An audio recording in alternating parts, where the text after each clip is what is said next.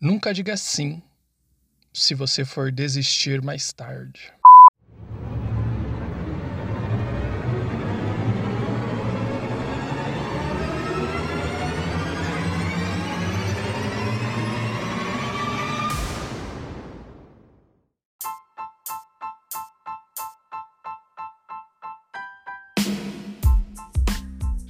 Olá, pessoas. Olá, você. Eu sou o Chuck e esse é o 3 Minutos Podcast. E neste episódio falamos sobre o ensino dentro da lógica capitalista, usado como aparato repressor do Estado, buscando apenas formar pessoas dentro do ensino tecnicista para alimentar o exército industrial de reserva. E dentro desta lógica surge um nome para repensar a forma como o ensino é exercido. E esse nome é Jack Black. Metaforizando Paulo Freire. Agora, vamos voltar à escola ao som de clássicos do rock. O filme deste episódio é dirigido por Richard Linklater, que concebeu a trilogia do Before, né? Com os filmes cults Antes de Amanhecer, Antes do Pôr do Sol e Antes da Meia-Noite. O filme é escrito por Mike White, de Por um Sentido na Vida, que também atua no filme. E falando em atuar, no elenco temos o já citado Jack Black de Rebobine, por favor, Joan Cusack de Alta Fidelidade, não confunda ela com John Cusack, e temos também Sarah Silverman de Evolução e Miranda Cosgroover de A Casa do Medo e iCarly. Então, sem mais delongas, vamos falar sobre escola de rock, pois eu só acredito no que pode ser dito em 3 minutos.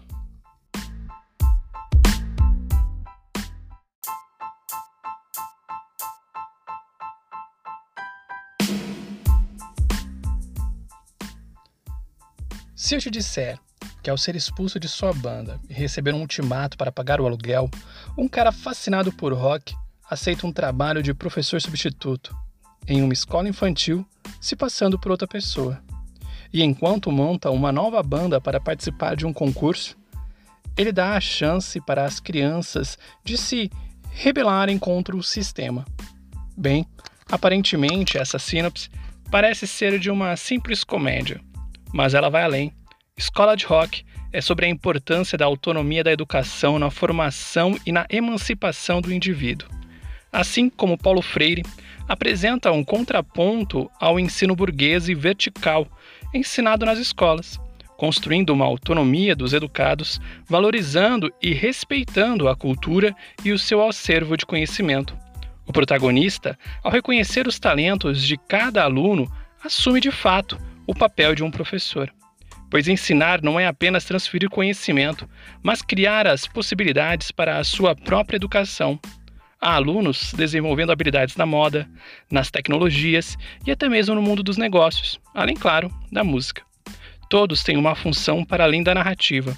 O personagem de Black ensina aos seus alunos para além do rock, ao invés do sistema de notas e deméritos, o professor usa de críticas construtivas para que cada educando melhore, e enquanto eles melhoram, ele próprio melhora. Pois, é como Paulo Freire diz, a prática do professor não é apenas ensinar conteúdos, e sim, dialeticamente, aprender. O fracasso educacional do sistema de hoje deve-se em particular até às técnicas de ensino sem nenhuma conexão com um aluno ou professor. É necessário resguardar a autonomia do educando e do educador. O professor jamais deve desrespeitar o aluno e o seu, e o seu gosto estético, né, a sua inquietude e até mesmo a sua própria linguagem, pois tanto o aluno aprende como o professor aprende com o, o educando. E agora chegamos né, ao personagem mais profundo do filme, né, a diretora, pois ela tem né, muito mais do que profundidade, tanto né, para ser alvo, com, ela, ela está no, no, no filme tanto para ser alvo contra o sistema opressor, né, como também o roteiro constrói uma personagem com profundidade para ser o espelho do resultado esperado daquela educação que as crianças recebem. Né? Paulo Freire disse que ensinar é uma via de mão dupla, onde ambos os transeuntes enriquecem o seu saber na busca de compor uma sociedade mais igualitária, e, fundamentalmente e fundamentalmente diminuir a distância entre o que se diz e o que se faz, de tal forma que, num dado momento, né, a tua fala seja a tua prática.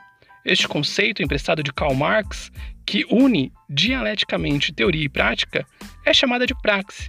Na pedagogia, praxe é o processo pelo qual uma teoria, lição e ou habilidade é executada simultaneamente, partindo da ideia para o concreto. E Escola do Rock exemplifica muito bem isso. Além de ser um filme incrível, cheio de energia e ótimas referências musicais, se destaca ao mostrar o valor de se investir nas habilidades e competências das crianças, construindo assim a autonomia de cada um.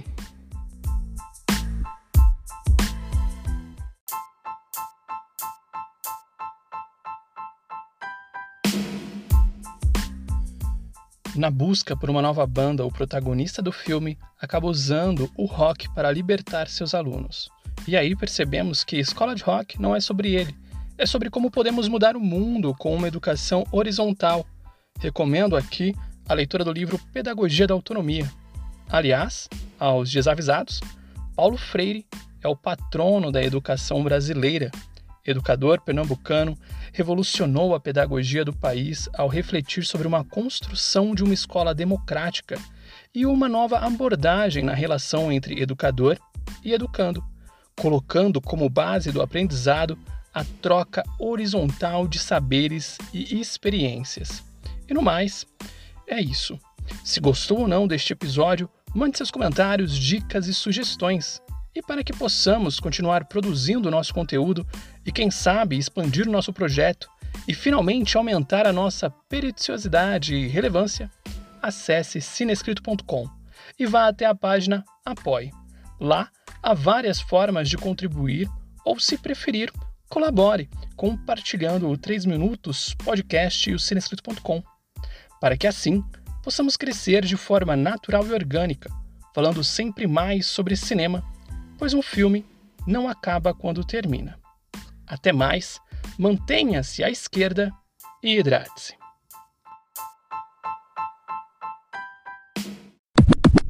Mas claro, se você errar, está tudo bem. Não chore. Apenas tente um pouco mais, só que agora consciente.